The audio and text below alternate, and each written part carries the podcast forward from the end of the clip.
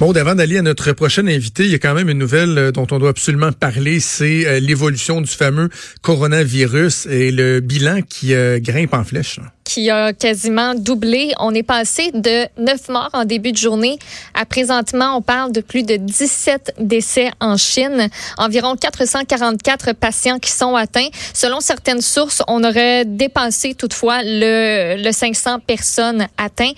Le virus qui a aussi été détecté à Taïwan, au Japon, en Thaïlande, en Corée du Sud, ça on le savait déjà. Hier, on a déclaré un nouveau cas aux États-Unis, donc un homme d'une trentaine d'années qui est originaire euh, de Wuhan, la place d'où tout est parti. Lui réside près de Seattle. Il est arrivé le 15 janvier. Pas de fièvre à l'aéroport, mais euh, ça s'est euh, donc euh, développé. On dit qu'il va bien, mais reste sous observation. Et dans les derniers instants, on, on apprend que du côté du Mexique, on aurait aussi quelqu'un qui est sous observation. Donc le président qui en a fait l'annonce.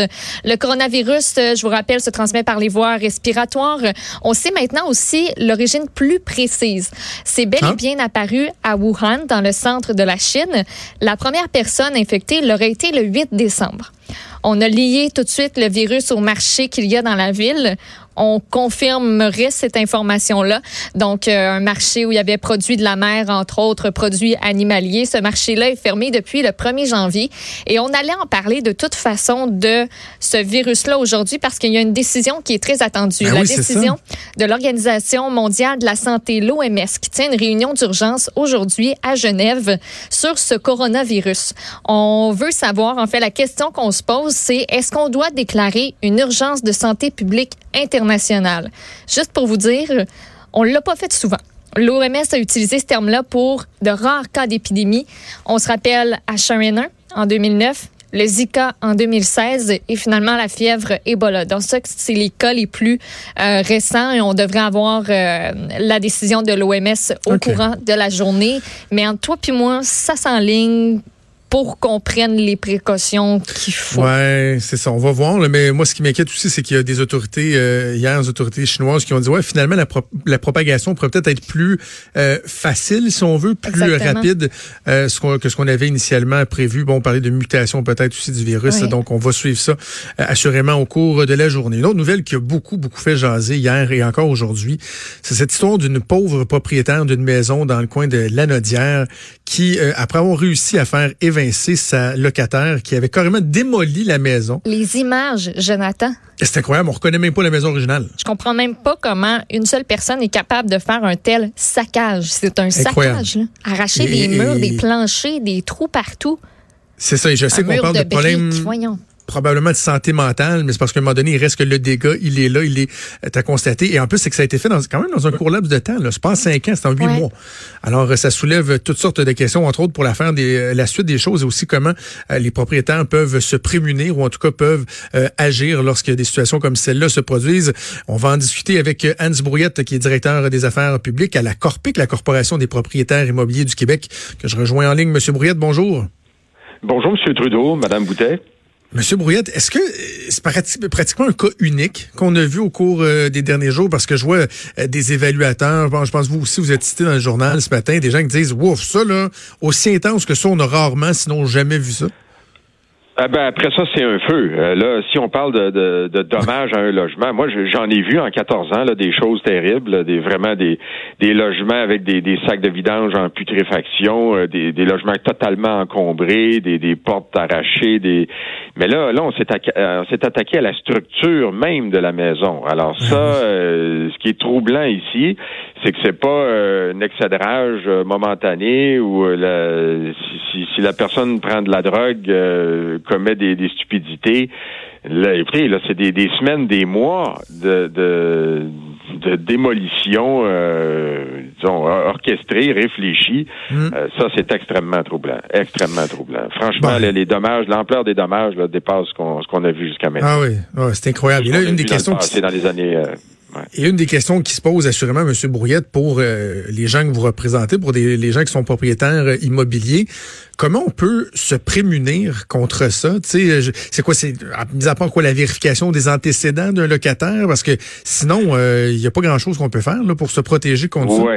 Ben écoutez, là, là, on a vu les conséquences après et on a vu comment euh, les propriétaires sont démunis. Hein. On n'a pas de protection euh, ni par le système judiciaire euh, criminel, donc la police, l'appareil judiciaire criminel, ni, ni civil. Ça prend énormément de temps. Euh, donc, la prévention est importante. Moi, je vous dirais que les, les, pires locataires euh, savent flairer où sont les, les, les, propriétaires un peu plus vulnérables. Euh, donc, des, des, locataires qui se font refuser à gauche, à droite, finissent un jour ou l'autre par se trouver un logement chez un ou une propriétaire imprudent ou, plus vulnérable. ils ont le tour de, de flairer ces, ces victimes. Mais euh, bien sûr, avec une enquête de prélocation approfondie, on peut réduire considérablement le risque. Donc, comment ça fonctionne La qu'on en fait, nous, euh, écoutez, on en fait des dizaines de milliers par année. Là, pour moins de 50 dollars.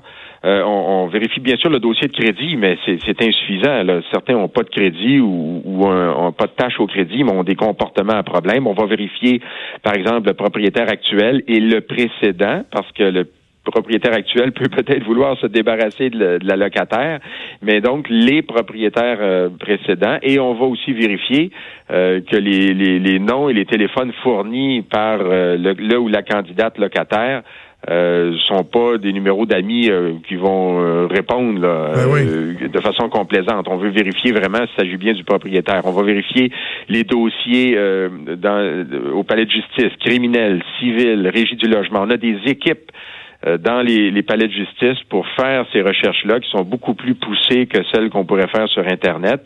Et euh, bien sûr, moi je vous dirais avant toute chose, quand vous avez quelqu'un qui se présente pour louer un logement, euh, vous l'avez devant vous, vous exigez une pièce d'identité fiable avec photo. Sinon, vous aurez beau faire une enquête avec les renseignements qui auront été fournis sur le formulaire, euh, vous savez même pas si vous enquêtez sur la bonne personne. Quand tout ça, toutes ces vérifications sont faites, euh, bien sûr, euh, on vient de réduire considérablement le risque, mais on ne le réduit jamais euh, à zéro. Et dans, dans ce cas-ci, avec une police d'assurance, je pense que la propriétaire aurait eu moins de dommages à son à son qui lui sont qui, qui, qui devra assumer là.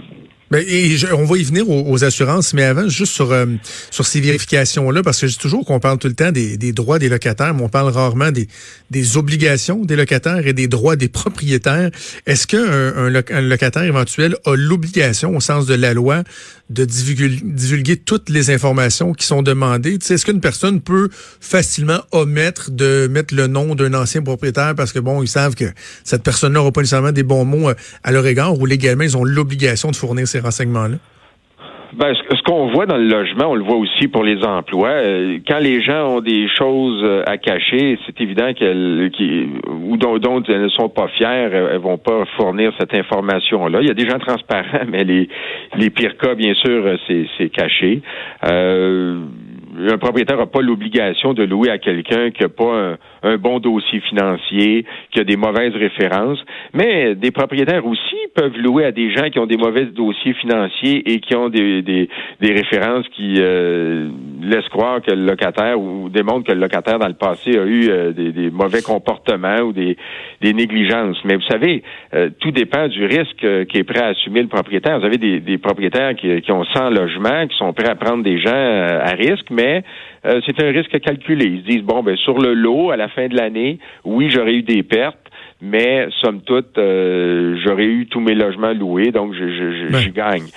Euh, vous avez d'autres propriétaires qui disent, écoutez, moi, moi, je viens d'acheter une maison, elle est totalement hypothéquée et euh, je peux pas me permettre, mais d'aucune façon qu'une personne ne paie pas, ne serait-ce qu'un mois, ou me laisse le logement en mauvais état.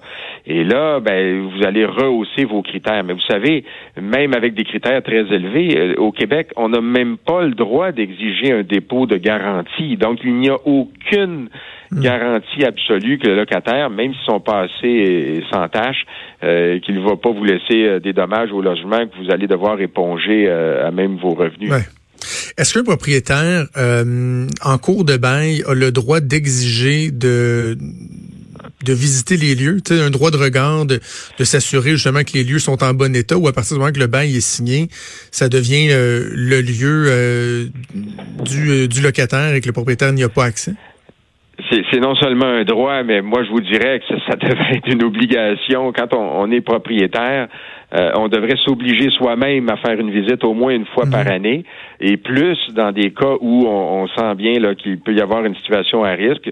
Par exemple, un locataire qui euh, consomme de la drogue, un locataire qui a des problèmes de santé mentale, un, locataire qui euh, euh, est absent, donc le logement est, laissé vacant pendant des semaines, des mois, même si le loyer est payé. Les propriétaires ont le droit, euh, sur préavis de 24 heures, le locataire est obligé de laisser l'accès au propriétaire pour faire une inspection.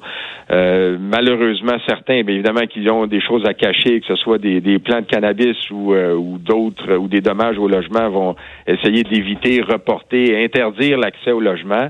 Les propriétaires, à plus forte raison, devraient se dépêcher à aller à la régie, obtenir euh, euh, donc euh, une ordonnance pour pouvoir pénétrer dans le logement. Malheureusement, ben, on le dit là, les propriétaires ont des droits, des obligations, les locataires ont des droits et des obligations, mais en pratique, c'est toujours le propriétaire qui a la, pire des situations euh, pour faire euh, valoir ses droits. Donc oui, j'ai le droit d'entrer dans le logement, mais je vais avoir besoin d'un mandat. Euh, oui, j'ai le droit d'obtenir l'expulsion du locataire, mais pendant qu'il fait des dommages, il faut que moi j'attende d'avoir une décision de la régie. Donc l'exercice des droits est très difficile et c'est la raison pour laquelle tant de propriétaires choisissent de ne plus louer des logements ou d'attendre vraiment un locataire extrêmement fiable et avec de bonnes références. Et euh, donc, on le mentionnait tantôt, la question des, des polices d'assurance. Est-ce que c'est pas euh, une des plus importantes conclusions qu'on doit tirer de cette mésaventure-là, de cette pauvre propriétaire de, de Saint-Calix, que euh, il, faut se protéger aussi soi-même. Il faut, il faut être assuré lorsqu'on loue notre maison et ne pas s'en remettre uniquement à la personne qui, elle, la, locataire, qui devrait faire assurer la maison. Ben, on voit bien que l'ampleur des dommages euh, je veux dire, une assurance aurait permis de, de couvrir euh, couvrir l'essentiel des dommages. Donc, euh, oui, les propriétaires devraient être assurés, c'est sûr. Même souvent, en fait, généralement, la banque, quand elle prête, elle exige une telle assurance. L'autre chose qui est, par, contre, je vous dirais qu'il y a une difficulté. Hein, les assureurs sont sont c'est pas facile de se faire indemniser. Hein. Ils vont peut-être, dans bien des cas, chercher à dire ben il s'agit pas de euh, d'un dommage découlant de c'est pas un dommage événementiel, c'est pas arrivé comme un événement, mais graduel. Euh, et donc, ça relève plus de la régie du logement, c'est de, des dommages graduels au logement. Non, non, un instant, là, on parle ici de, de saccage d'un logement. Euh, c'est exactement comme du vandalisme, c'est du vandalisme et euh, les propriétaires devraient être indemnisés. L'autre chose qui est possible de faire, c'est que dès la signature du à la signature du bail, d'exiger du locataire qu'il détienne une police d'assurance et de vérifier que cette police-là, qu'il y a bel et bien un contrat. advenant des dommages, ben, votre assureur, en tant que propriétaire, pourrait se retourner contre l'assureur du euh, locataire. Euh, donc, le dossier ou l'indemnisation sera, sera imputée au dossier euh, d'assurance du locataire. Et si le locataire ne peut carrément pas s'assurer, ben écoutez, c'est déjà un indice que les, même les assureurs le, jugent à risque. Alors, il faut, faut être doublement vigilant. On va espérer que bon le meilleur pour la suite des choses pour euh, cette pauvre dame, mais également euh, peut-être que sa situation pourra euh, servir donc à sensibiliser certains propriétaires là, à l'importance de, de, bien se protéger, de bien se prémunir. Hans Brouillette, directeur des affaires publiques à la Corpic. Merci de nous avoir parlé. Merci à vous. Merci à bientôt. Vous écoutez Franchement